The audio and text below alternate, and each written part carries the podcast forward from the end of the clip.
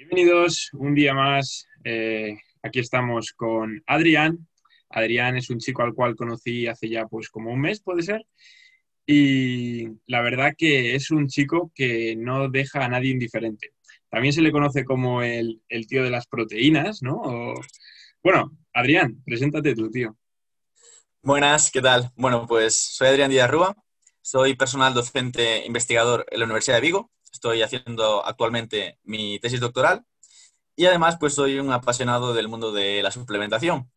El chico de las proteínas, como me conocen ahora, porque mi, digamos, mi Instagram personal pues está dedicado al análisis de, suplementos y principalmente pues me he dedicado a hacer reviews de, todas las marcas de proteínas existentes, por lo menos en, España.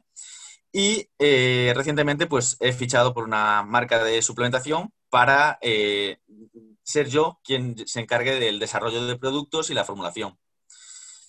Y bueno, eh, actualmente también soy profesor en, AudioFit, y, que es una plataforma de formación online.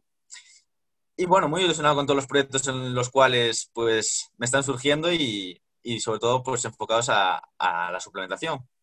Qué bueno, tío. Me acuerdo cuando te conocí que, que me empezaste a, comentar la de proteínas que había en el mercado porque yo hasta, hasta el día que nos conocimos y nos vimos en persona no, no te conocía, no sabía eh, el trabajo que llevabas a cabo. Y aquel día flipé, tío, porque yo no sabía que había tantas proteínas en el mercado. ¿Cuántas has analizado? Pues creo que hice más de 75 reviews solamente. Entonces, eh, también he hecho algunas reviews de alguna proteína latinoamericana y, y demás, porque tengo también audiencia latina. Y la verdad es que es una pasada, porque yo cuando empecé tampoco creí que, había tantas marcas, o sea, conocía muchas, pero ya te digo que la mitad a lo mejor de las que llevo analizadas, pues no las, no las conocía. Qué locura, tío. Y cuéntame, porque yo sé que la carrera que has estudiado eh, no tiene mucho que ver con las proteínas, con la suplementación, ni con el entrenamiento. Y, y, me gustaría que nos contaras un poquito cómo nace esa, esa pasión hacia la suplementación y hacia este mundillo. Pues todo empezó porque yo tenía un problema de sobrepeso y entonces quería adelgazar, como fuera. Entonces eh, quería adelgazar y tomar la pastilla mágica que me ayudara, pues eso, mm, a adelgazar más rápidamente, sin esfuerzo o de la forma más eficientemente posible.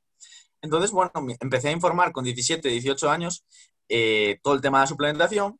Empecé a leer, a leer más, a leer más, a, formarme tanto en nutrición eh, deportiva como en entrenamiento.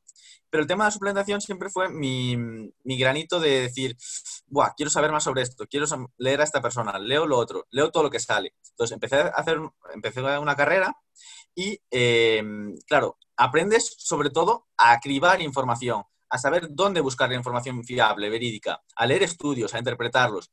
Entonces, a partir de ahí, 2012, 2013, pues comencé a estudiar hasta el día de hoy, que sigo diariamente formándome, y, ahí fue el tema de cómo surgió, a través de querer mejorar mi físico, a través de pues, una ayuda externa, como pueden ser los suplementos, que bien utilizados pues, pueden tener toda la eficiencia del mundo, o sea, pueden, tener, pueden ser eficaces.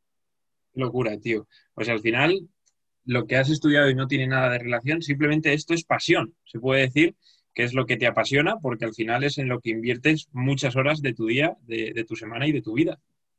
Pues sí, básicamente a mí siempre fui un apasionado de la ciencia y entonces tenía dos opciones, o hacer eh, biología eh, o hacer ciencias del mar, que en mi facultad están pegadas. O sea, los dos años, los dos primeros años son prácticamente iguales. Y entonces, bueno, escogí ciencias del mar porque tenía una, una familiar que trabajaba pues en, ahí, justamente en ciencias del mar, y me fue bien la carrera y decidí continuar por esa rama. Pero mm, básicamente yo seguía todos los días básicamente leyendo papers sobre suplementos, leyendo diferentes pues, profesionales con los que a día de hoy pues tengo muy buena relación y creo que son unos cracks en estos temas también. Y ya ves, o sea, al final bueno. nunca se sabe lo que, a dónde te va a llevar el futuro. O sea, que lo que hagas durante cinco o seis años, pues puede ser que te haga cambiar de profesión o dedicarte a otra cosa en el futuro. Entonces, si alguien realmente quiere enfocarse en algo que le apasiona, que no pierda la ilusión por enfocarse en ello porque realmente puede surgirle una oportunidad laboral muy importante.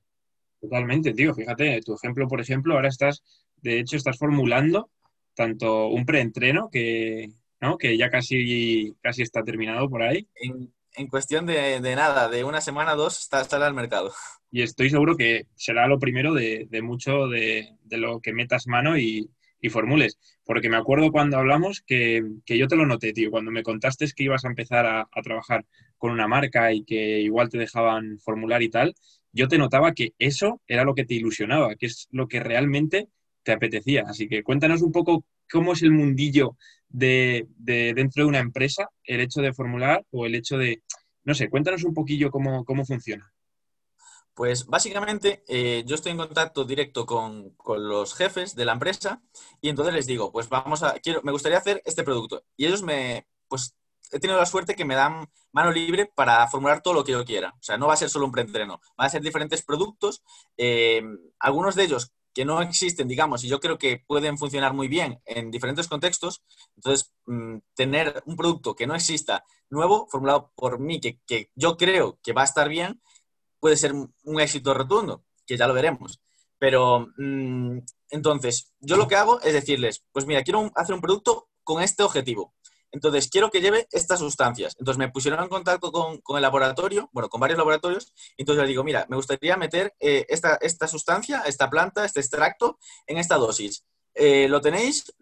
Eh, ¿Qué presupuesto? O sea, yo me encargo de todo, de tanto decir las dosis como las sustancias, como eh, preguntar si es legal, por ejemplo, eh, introducir esa sustancia en un complemento alimenticio en España, porque en temas legislativo es mucho más complejo. Eso tiene que ir a un gabinete jurídico que se encarga de decir, pues esto, esto lo puedes meter en, en el suplemento o esto no. Esto en España no se permite, esto no se puede etiquetar de esta manera. Y entonces yo pensé que era mucho más fácil decir, ah, dosis de esto y de esto, y ya está. Pero no, o sea, es bastante más complejo el hecho de cuantificar la dosis, ver si eh, es viable a nivel legal. Eh, también tengo la suerte de que cuentan conmigo para hacer prueba de diferentes productos, de sabores, de nuevas proteínas, de nuevos productos y tal, y grabar material para explicando cómo se tiene que tomar ese producto, eh, escribir pues, artículos para, su propia web y decir, pues este producto con este objetivo se puede tomar en esta dosis, en estas circunstancias, es lo ideal. O sea, estoy muy, muy volcado con el proyecto y estamos intentando hacer las cosas lo mejor posible para dárselo al consumidor mascado y explicarlo todo hasta en formato vídeo. Suena, suena bastante más difícil de lo que parece. O sea, al final, de lo que parece al principio, parece mucho más fácil de lo, luego, lo que realmente es. Al principio dices, bueno, esto es como, como jugar a las pociones, ¿no? Cojo un poquito de aquí, un poquito de allí y lo hago, pero, pero luego llevado a la práctica por lo que has dicho, tío, lleva un curro, quebraderos de cabeza y, muchas personas, porque supongo que el equipo, al final, esto no, lo hacen una o dos personas. Wow, tío, pues, pues ya nos irás contando. Si quieres decir la marca o, quieres... Bueno, pues la, la, marca es, Big Suplementación. el grupo se llama Universal McGregor, que contiene pues eh, eh Essential, que es una marca pues enfocada, digamos, a la suplementación encapsulados, línea de, suplementos enfocados hacia la mujer, hacia la salud y demás. Luego está Big, que es la empresa de suplementación propiamente dicha hacia las proteínas, pero que también tiene productos, o sea, diferentes suplementos enfocados al rendimiento deportivo. Y luego está la marca o la empresa que es Max Protein, que está enfocada pues a alimentación, tanto harinas de avena como barritas, como galletas sin azúcares y proteicas y demás. Oh, o sea que pequeño no es, ¿eh? Hay, chicha, tío. Como te quieras meter, tienes, tienes para probar en todos los ámbitos. Qué bueno, tío. Y, entrando un poquito más en el tema suplementación, que era el tema principal de, esta charla, cuéntanos un poco, sobre todo a la gente, enfocado un poco a principiantes, los suplementos eh, generales que más evidencia tiene que funcionan o los eh, de la base de la pirámide, porque al final eh, hay muchas veces que vemos a un influencer que toma X cosas, luego otro que enseña que toma X otras cosas, y al final hay tanta información que mucha gente a mí me preguntan y me dicen, oye, Víctor, eh, ¿qué, suplementación es la que funciona o no funciona? Y yo le digo, a ver, depende, ¿no? Esto es muy, muy general. Pero así las bases de la pirámide, si te tuvieses que quedar con dos, tres o cuatro suplementos, para ti, ¿cuáles son los, los más importantes? Pues como tú dices, va a depender del objetivo del contexto. Pero eh, para mí, el suplemento que más evidencia científica tiene y que, mm, digamos, es más interesante tanto de cara al rendimiento deportivo como a la salud en general, pues es la creatina. Que la creatina, pues siempre se ha pensado que eh, pues eh, eso, si quieres ponerte fuerte, pues tomas creatina como los culturistas toman creatina. Pero es que se ha visto que no, que la creatina es un suplemento con una amplísima eh, evidencia científica que en la, mejora del rendimiento, pero en todos los aspectos, tanto en, rendimiento deportivo anaeróbico, aeróbico, deportes de equipo, mejora de la recuperación, aumento de la síntesis proteica, en muchísimos parámetros, digamos, a nivel de rendimiento deportivo, pero también tiene un efecto muy importante en cuanto a eh, neuroprevención, en cuanto a salud en general, o sea, se utiliza hasta eh, en bebés neonatos, o sea, eh, se utiliza para absolutamente todo por sus diferentes, digamos, propiedades. Entonces, la creatina para mí sería un básico.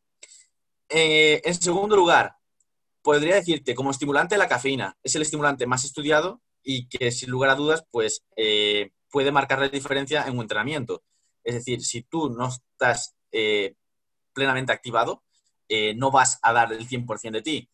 Y todos en esta sociedad en la que vivimos, que dormimos a veces poco, eh, vivimos estresados y, demás, la cafeína como estimulante, como nootrópico, sin lugar a dudas, me parece, digamos, de los suplementos más efectivos, baratos y eficaces que hay.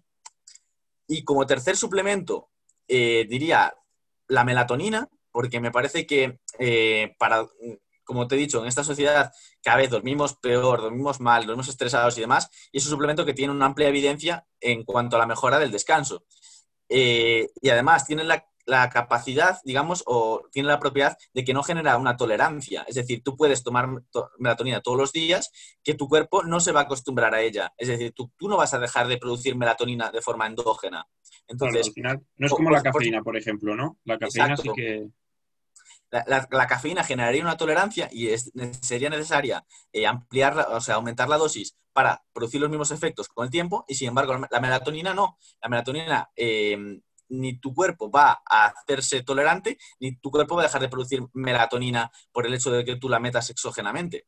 Entonces, para mí esos serían los tres suplementos básicos o más recomendables, pero hay que tener en cuenta que en el mundo de la suplementación lo más famoso son las proteínas las proteínas de suero, whey, las proteínas que son las caseínas, las proteínas vegetales o veganas o aislados de soja, em, que todos son proteínas. O sea, que sí, que son complementos alimenticios, son suplementos, pero mm, yo los considero alimentos básicamente porque eh, la proteína como nutriente esencial, tú puedes eh, llegar a ellos, llegar a, esos requerimientos con la alimentación. No tienes por qué suplementarte en forma de proteína. Sin embargo, como cafeína, como creatina, como melatonina, sí que es cierto que deberías consumirlo de forma exógena porque no está prácticamente presente en otras fuentes, en alimenticias me refiero.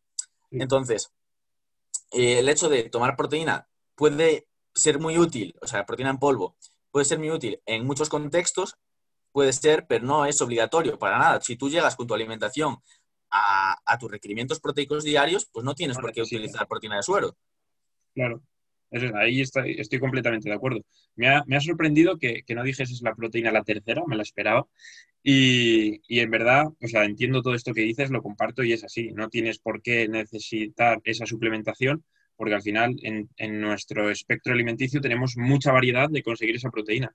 Entonces, eh, es muy fácil, aunque también es muy fácil recurrir a un batido a la hora de la merienda o del desayuno, y eso es yo creo que lo que le da eh, ese toque a, la proteína, ¿no? Que la gente la consuma y que sea tan fácil. Sí, sí, a ver, una cosa no quita la otra. O sea, que tú puedas conseguirlo con, tu alimentación no quiere decir que no sea una herramienta muy útil de cara a sustituir cualquier comida. Una comida fuera de casa me tomo un batido. Eh, un día que pues, me voy a cenar, eh, pues lo que sé, poca cosa que tengo por casa, pues lo completo con una caseína, por ejemplo, que es, al final no deja de ser proteína, que simplemente puedes darle una textura cremosa, por el hecho de que, porque, porque espesa más. Entonces, pues es una forma de dar variedad a la dieta, de hacerla flexible, de ser una herramienta más para llegar a ese consumo proteico.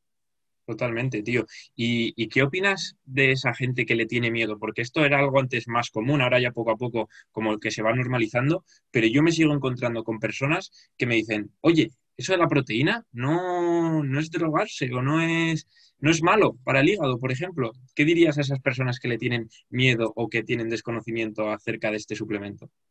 Pues, a ver, el mito de que las proteínas, en general, proteínas, no batidos, son malas para el riñón o para el hígado, eh, tiene muchos años. Pero bueno, eh, se ha estudiado que el consumo proteico, incluso muy elevado, es bastante seguro si no, si no existe una patología previa. Es decir, si tú no tienes un problema renal, un problema hepático, eh, por consumir proteína es muy, pero que muy, muy difícil generar una toxicidad, porque las dosis seguras de proteína son muy altas. Entonces, no hay riesgo de intoxicación por consumo de proteína.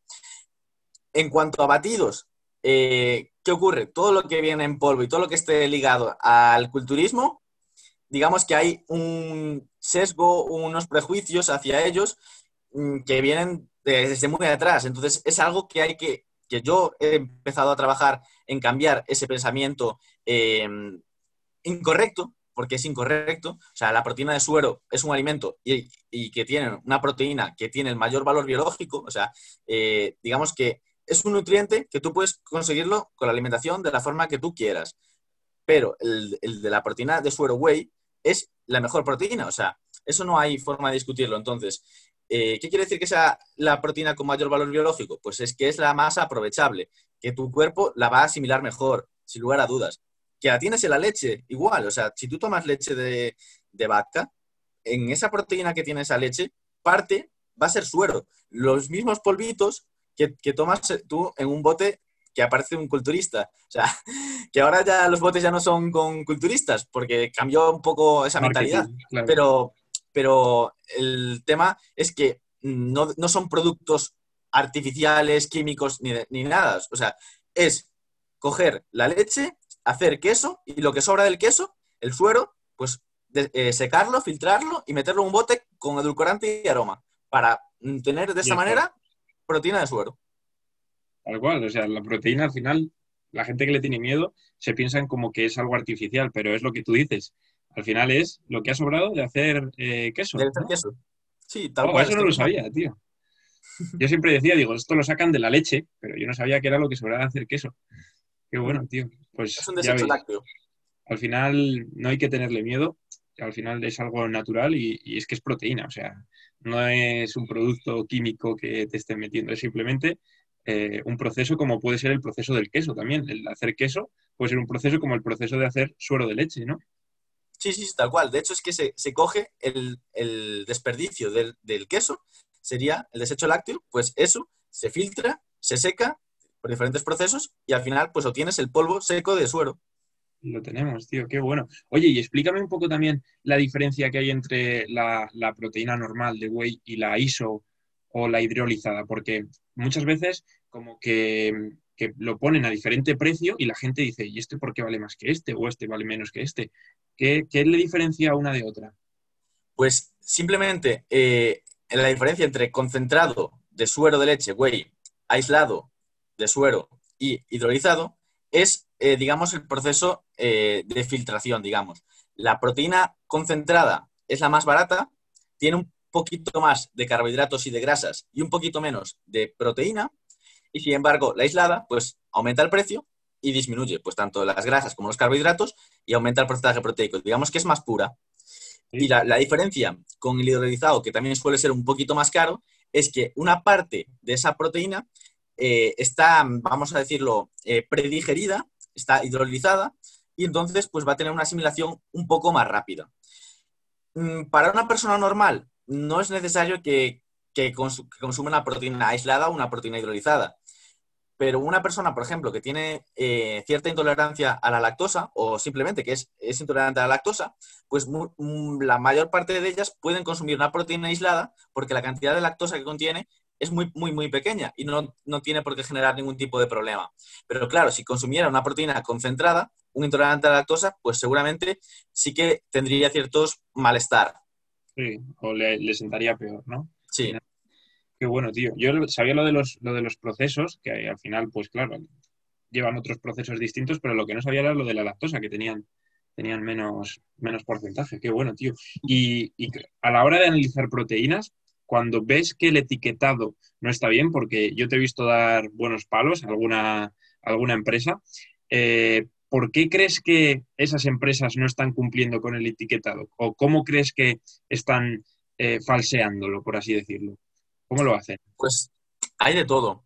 hay algunos etiquetados que están mal por incoherencia, es decir, eh, si tú pones en un etiquetado que una proteína concentrada tiene 90 gramos de proteína, pues no se puede conseguir, porque básicamente la proteína concentrada llega hasta el 82%. Entonces, eh, obviamente, tendría que estar mal por incoherencia. Pero vamos a poner otro ejemplo. Si, por si vamos a poner el ejemplo de una proteína aislada que te diga que tiene absolutamente 0 gramos de grasas y 0 gramos de carbohidratos, pues también te están o sea, este etiquetado no es correcto, porque no se puede conseguir 0, 0, 0 grasas, 0 carbohidratos. Sí, puedes hacer una proteína muy, muy pura, que tenga a lo mejor 85 gramos de proteína, un gramo de grasa y un gramo de carbohidratos, pero 0, 0 tampoco es posible.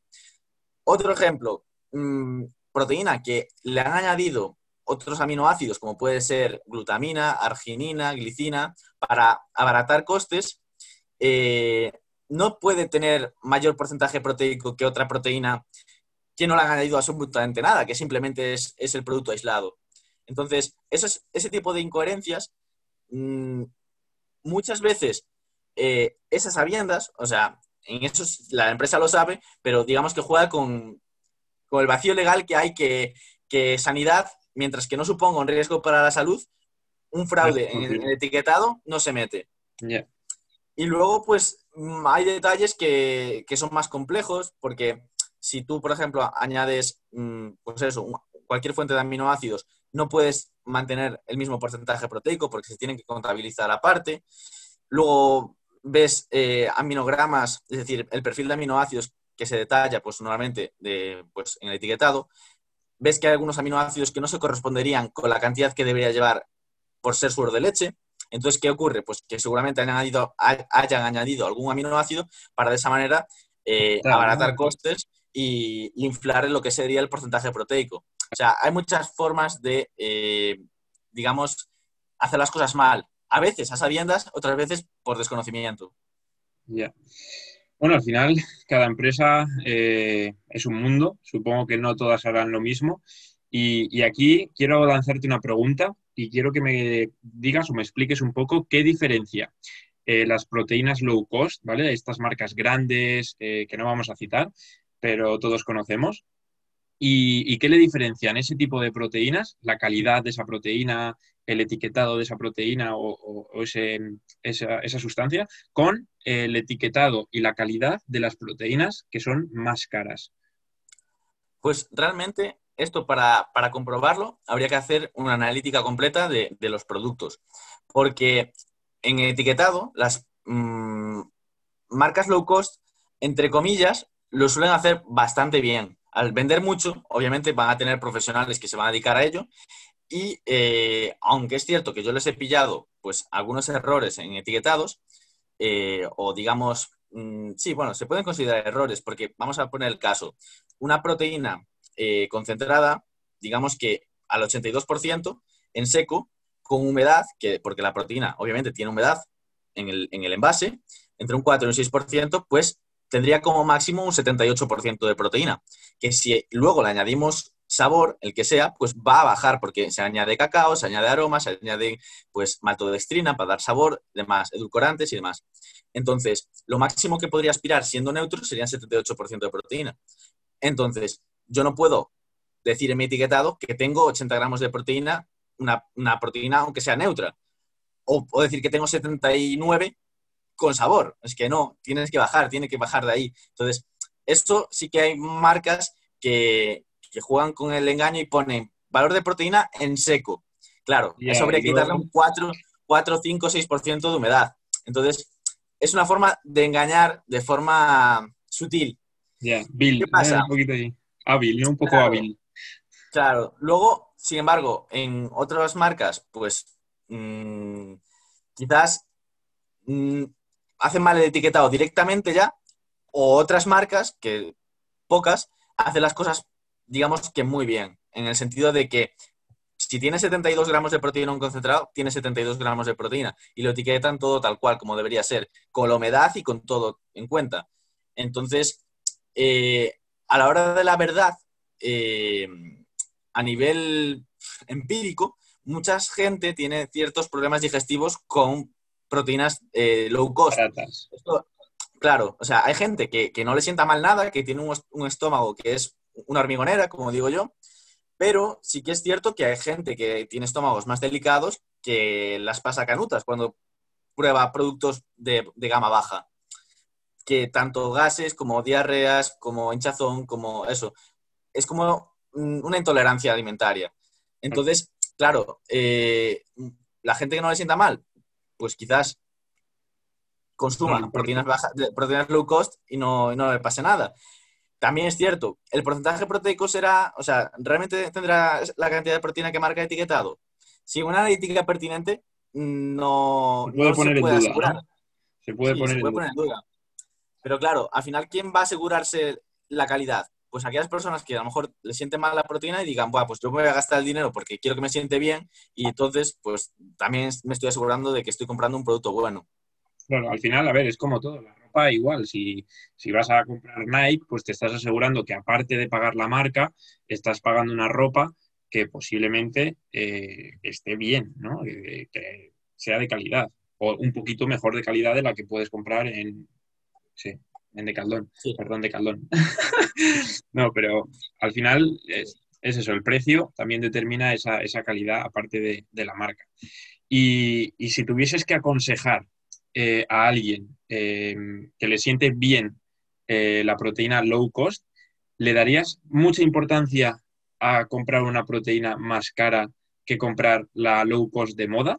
¿O crees que para una persona tipo que no le siente mal le va a dar un poco igual? Yo, mm, con lo que sea actualmente, prefiero, si me voy a gastar dinero en suplementación, asegurarme de lo que estoy comprando. Porque, como, hemos hablado, la proteína al final no deja de ser un alimento, una fuente proteica. Entonces, si realmente no sé si estoy comprando proteína o estoy comprando leche en polvo, y a mí no me sienta mal por tomarla, pues, eh, y sabiendo que hay mucho fraude, mm, me aseguraría, si me gasto el dinero en suplementación, comprar suplementación de calidad. Es preferible comprar uno, dos, tres suplementos de calidad que gastarse el dinero en comprar cinco, seis, siete suplementos en una marca low cost que muy probablemente haya cierto... Eh, pillería. Vamos a, sí, pillería, vamos a decirlo así. Sí, ahí yo creo que estoy contigo, tío, porque no sé hasta qué punto o cuánta cantidad de suplementos crees que puede necesitar una persona. Supongo que dependerá de cada persona, de la alimentación que lleve, del objetivo que tenga, etcétera. Pero creo que la mayoría de la gente con dos, tres eh, suplementos, como, como norma general, le valdría. Y muchas veces es mejor la, calidad a la cantidad. Entonces, puestos a elegir, mejor elegir eh, buenos productos que, que productos muy baratos y tomar al final lo que le ves al influencer de turno que te tiene que vender eh, cuantos más suplementos mejor. Que este es el siguiente tema. Tú como, como representante de la marca Big, eh, yo no te he visto, bueno, llevas poquito tiempo eh, también, pero no te he visto em, como mostrar mucha gama de suplementación. No te he visto pues que, seas la típica persona que enseña todo lo que toma y que diga esto es obligatorio, esto por las mañanas, esto por las noches, etcétera. Pero sí que he visto en otras marcas o otras personas que muestran 10, 12 suplementos, te explican 10, 12 funciones y te hacen pensar como que son obligatorios para, estar sano, fuerte, etc. ¿Qué opinas de, esa gente que, enseña 12 suplementos y te hacen ver como que son necesarios? Bueno, al final, eh, digamos que es una decisión que uno toma para ganarse la vida, o sea, hay intereses económicos detrás. Yo personalmente, eh, siendo muy fan de la suplementación y, pensando que puede ser muy útil eh, en función del contexto y que hay muchos contextos o hay muchos suplementos que pueden ser útiles en, diferentes contextos, según la situación, pues confío en, la suplementación. Pero mm, para mí, por ejemplo, consumo proteína casi a diario, eh, consumo caseína a diario, consumo creatina a diario, pero no todos los días me suplemento con cafeína, por ejemplo, para entrenar. Mm, no todos los días tomo melatonina para mejorar mi descanso. Entonces, básicamente eso no lo enseño. También es cierto, eh, si me suplemento con vitamina D para, digamos, eh, no tener un déficit de vitamina D, sobre todo ahora que ya comienza el otoño y el invierno y estamos menos expuestos a la luz, a la luz del sol, pues es interesante la suplementación con vitamina D porque se ha visto que, hay mucha deficiencia en esta, en esta vitamina y tiene funciones hormonales muy importantes. Eh, entonces, yo como en el momento que, que, decidí, digamos, fichar por una marca, bueno, ya antes de fichar por una marca, yo tenía claro que no quería ser el típico influencer que vende cosas. Yo quería entrar en una marca como formulador, como diseñador de productos que realmente puedan ser útiles y pueda, mm, ¿por qué no decirlo? Utilizar yo a diario, o sea, o, o, para mí. O sea, estoy intentando formular cosas que yo utilizaría y que yo voy a utilizar. De hecho, es que no voy a sacar solo un preentrenamiento, voy a sacar una gama de productos eh, enfocada a, digamos, a muchos eh, aspectos que yo considero relevantes, como puede ser el descanso, como puede ser la concentración, como puede ser la mejora del rendimiento deportivo, como puede ser, pues, a lo mejor el público, un público vegano. Entonces, eh, intento abarcar todas las necesidades que pueda cubrir. Qué bueno, tío. Y, conforme a esto de la suplementación, ¿dónde ves tú al Adrián de dentro de 3, 4, 5 años? ¿Dónde crees o, dónde pones el objetivo a llegar eh, a un medio largo plazo con, esto de la formulación y, los suplementos?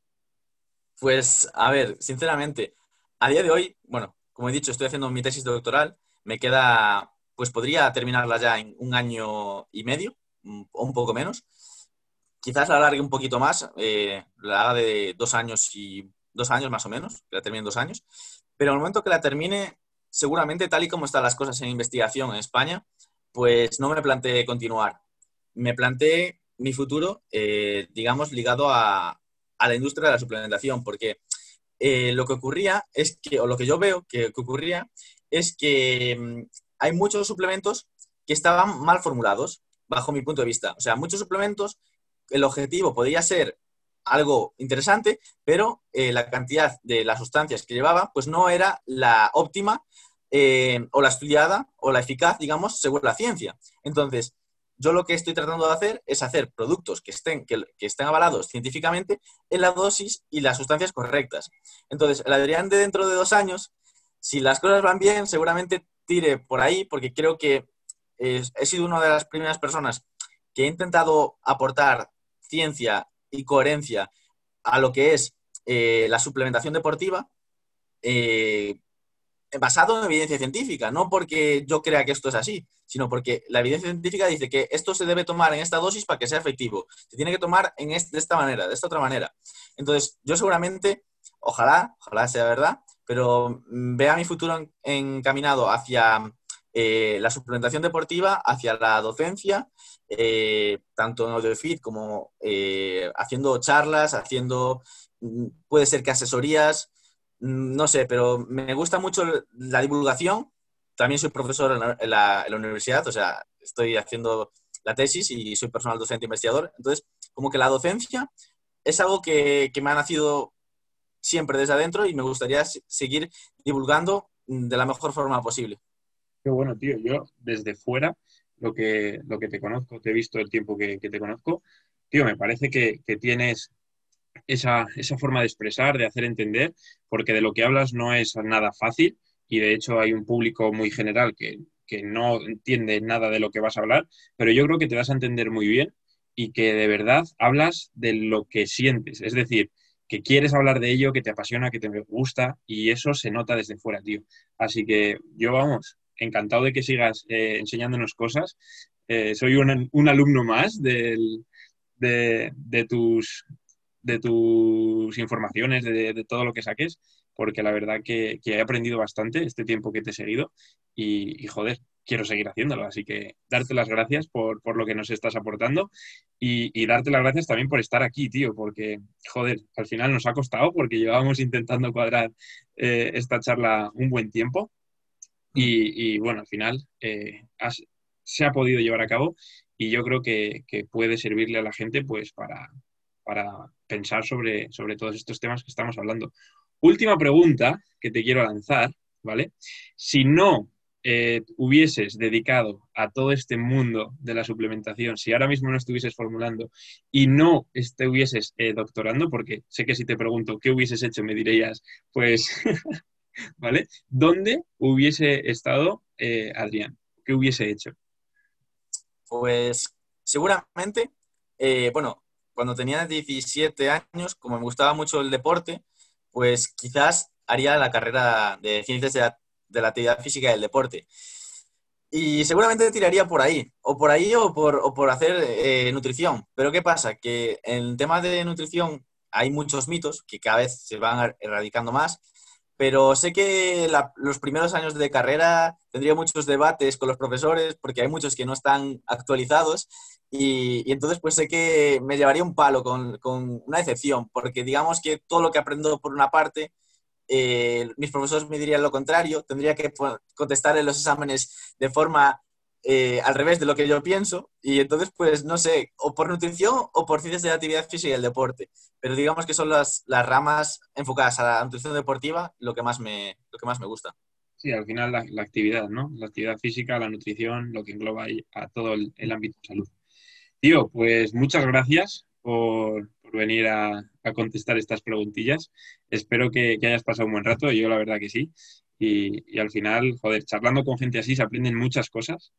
Y, nada, simplemente te doy las gracias. Espero que nos veamos pronto por Madrid, que vuelvas prontito y, que peguemos un entreno bueno, bueno.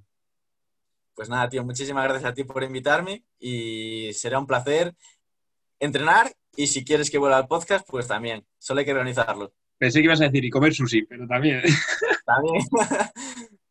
Venga, chicos. Muchas gracias a todos por llegar hasta aquí y nos vemos pronto. Chao, tío. Venga, chao.